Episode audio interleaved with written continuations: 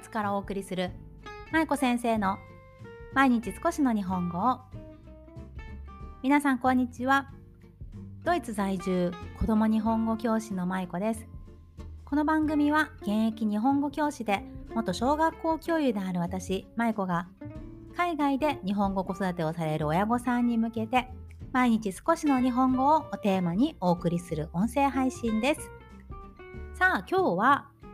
前回そして前々回にお送りしたオランダ旅行記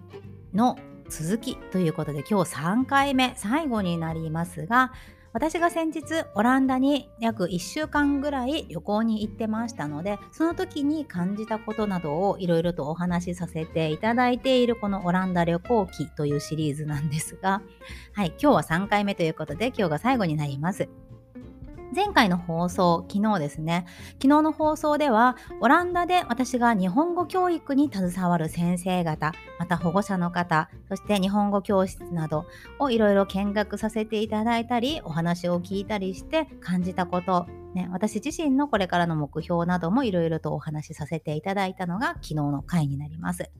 そして今日最後の3回目は、旅をするということというテーマでお話をしていきたいと思います。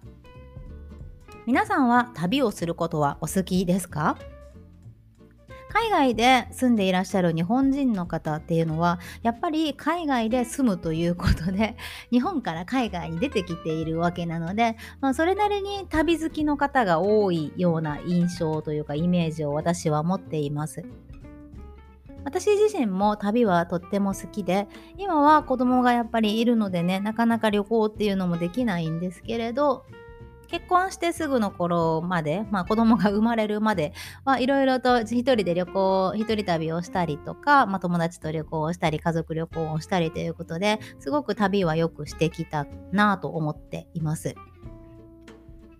例えばヨーロッパを1人で34ヶ月ぐらいかなバックパッカーで回ったりとかあとカナダとかオーストラリアにワーキングホリデーで行ったりとかオーストラリアのワーキングホリデー中にそれもあの1人でバックパック背負って一周オーストラリアを一周する旅を2ヶ月ぐらいしてたりとかまあいろいろとこう旅行はしてきたと思います。まあそれ以外はそんな行ってないんだけどね。うん。まあ、そうそう。だからそんな別に行った国の数がめっちゃ多いっていうわけでもないんですが、まあアジアとかもね、ちょこっと回ったりとか、そう。まあそんな感じなんですけれどでもこう旅をするっていうことの意義について今回いろいろとね考えましたそもそもその旅をするっていうこと自体はうんと私自身ですよ私にとってはやっぱり旅って必要だなっていうふうに今あの感じているんですね。今回の旅行で私はあの夫と子供を置いて夫 っていうとなんかすごい言い方悪い、ね、言い方悪く聞こえるけどそう夫と子供を置いて一人旅で行ってきたんですね。で、まあ、夫にこう子供を任せてあのこういう風にしといてねとかこんなことよろしくねっていうことを伝えて行ってきたんですがそうするとその旅行中っていうのは常に一人なわけですね。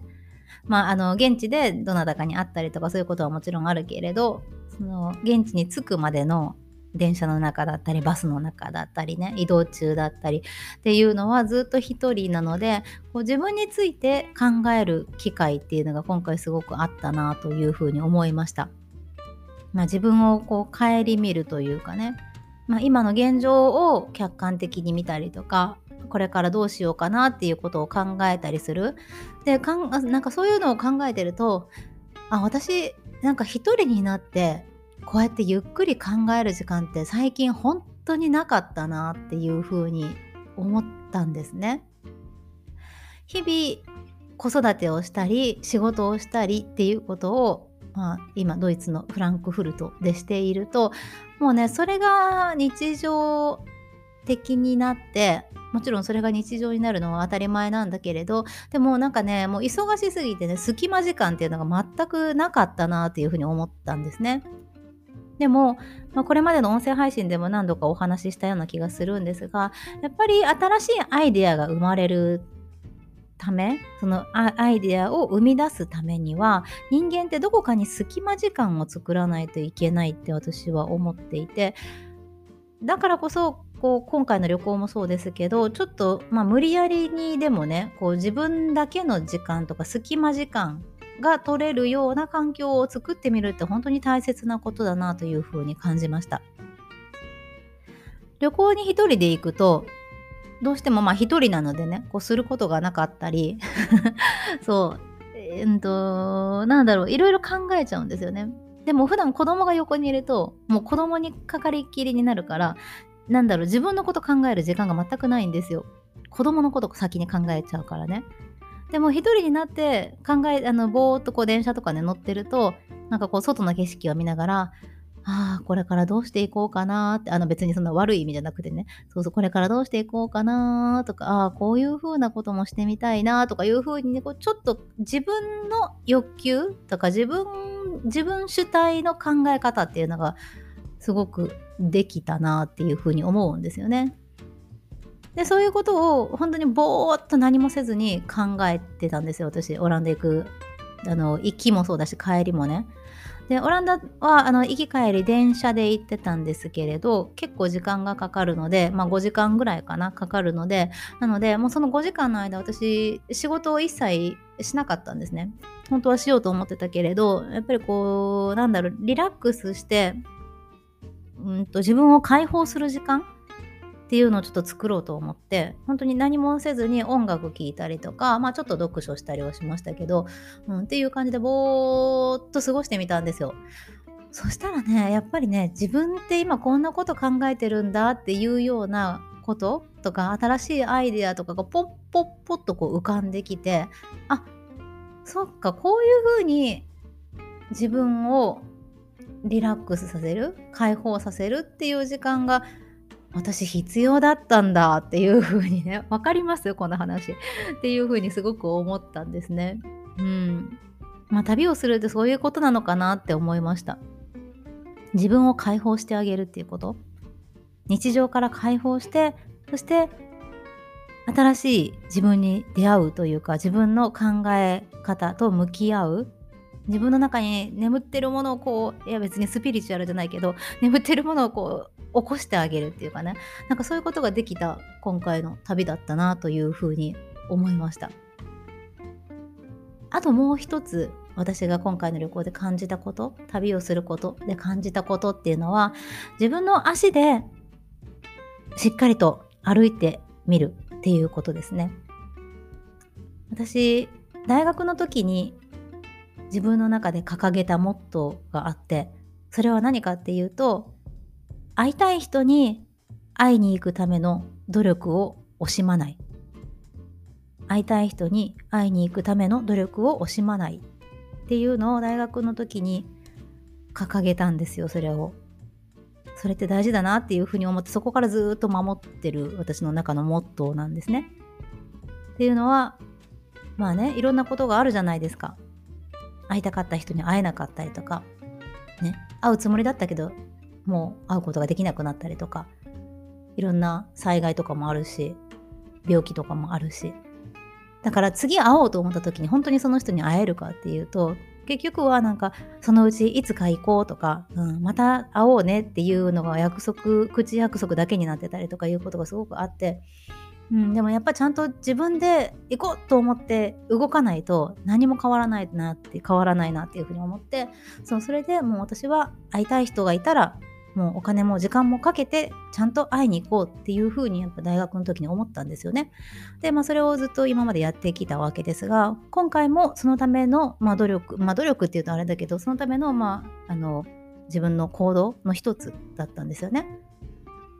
なぜならオランダにすごく会いたい先生たちがいて会いたい、まあ、保護者の方がいてフォロワーさんがいて友達がいてっていうことでそうだから、まあ、会いに行こうと思って今回動いたわけですよでもこういう風にして自分の足で歩くことって本当に必要で大切なことだなというふうに今回思いました。うん、特にこう今オンラインでね、あの、ズームとかでこうミーティングできるじゃないですか。で気軽に話できるし別に LINE の電話してもいいしっていうことで別にその誰かと話をすることは難しくないんですね。難易度としては。でも自分の足で動いて今目の前にその会いたい人がいてその人と直接会って話をしてその人の仕草を見たりその人の声を聞いたり、ね、その人の口から出てくる言葉を自分の中に落とし込んだりっていうのはうんなんか実際に会うからこそできたなっていうふうに思うしやっぱ遠かったし結構大変でもあったんですよねその夫に全部任せていかないといけないし家の方とかもやっぱほっぽり出していったのでなのですごく申し訳なかったなっていう気持ちもあるんだけれどでもまあそこまでしてでもやっぱり会いたい人がいたから、うん、やりたいことがあったから動いたわけで,、うん、でそのためのそのためにしたことの後悔っていうのはもう一切ないんですよね私。うん、だからやっぱ自分でこうちゃんと動いてその景色を見に行くこと会いたい人に会いに行くこと自分で行動することそれを実際にしたことでまた自分自身もより成長できたなっていうふうに思うんですよね。やっぱりだから自分で動かなきゃっていうのがまあ結論なんですが、うん、動いたことで やっぱり私のこれからの日本語教育の方向性がね少しずつまあ今いい方向に多分変化してきてるなと思います。もちろん今回のことだけじゃなくってこれまでのねいろんな、まあ、経験だったり出会った人だったりに影響されていますけど、うん、こういうふうに模索をしながら次のステップというか次の道をね見つけていくことがとても大切だと思うしそのためには面倒くさがらず重い腰を上げて 自分で会いたい人に会いに行くっていうのをねこれからも続けていきたいなというふうに思いましたそしてそうやって動くことがまあ旅の醍醐味でもあるし何か新しい自分に出会ったり新しい人とか環境とか、ね、生活に出会ったりそういうふうなことが学べるのが旅がやっぱり好きな理由だなというふうに思うんですよね。うん、自分の足で歩こうっていうことです。はい。まあ子供がいるとね、なかなかそうも言ってられないんですけどね。まあでも動いた人にしか見えない景色って絶対あるので、うん、なのでね、やっぱりまあ動きましょう。ね。あの、足腰が弱る前にね、動けるうちに動きましょう。はい。ということで私もこれからも、あ次はどこに動こうかなっていうことを考えて楽しんでいるんですが、はい。まあそんな感じでいろんなことを学べたオランダ旅行でした。ね、5泊6日の旅、短い旅ではあったんですが、実際に動いてよかったなというふうに、もう今はすごく思っているし、また次もね、あの恐れず、そして自分がめんどくさいとか、またいつかっていうことを言い訳にせずね、ちゃんと自分の足で動いていきたいなと思います。はい。ということで、3回にわたってお送りしたオランダ旅行記いかがだったでしょうか？えー、最後までお付き合いいただいた皆さん、本当にありがとうございます。明日からはまた通常の放送に戻っていきますので、またどうぞ引き続きよろしくお願いします。では、今日も最後までお聴きいただきありがとうございました。まいこ先生の毎日少しの日本語を引き続き一緒に頑張っていきましょう。ほな、またね。